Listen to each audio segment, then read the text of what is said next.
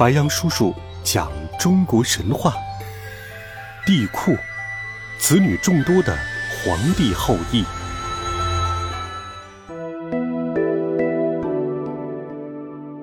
帝喾名俊，是皇帝的曾孙，也是颛顼的侄子。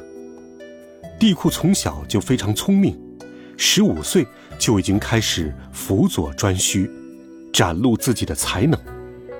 有一年，地库宫中的一个老妇人做了一个奇怪的梦，梦见神兽楼金狗下界脱生，醒来后便觉得耳朵疼痛难忍。地库仁德，找来医师给老妇人治病，结果，医师从老妇人的耳朵里掏出了一条大金虫。老妇人觉得很神奇，就拿来一个户，把金虫养了起来。结果，金虫一落到户里，就变成了一条五颜六色的大龙犬。帝喾觉得这条龙犬非常有灵性，就把它养在了身边。有一年，犬戎族造反，和帝喾开战，帝喾非常生气，便昭告天下：谁能把犬戎族的首领杀死，自己就把三女儿嫁给他。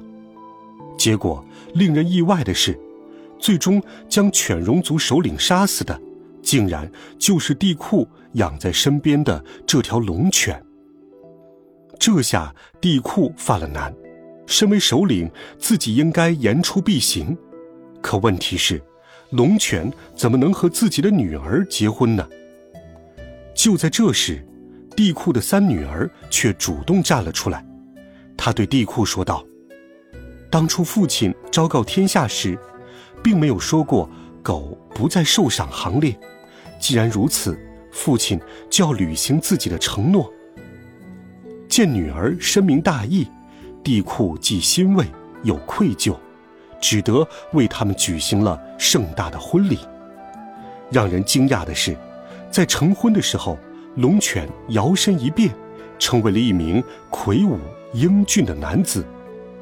成亲之后，两人便隐居在深山，生下了十二个孩子。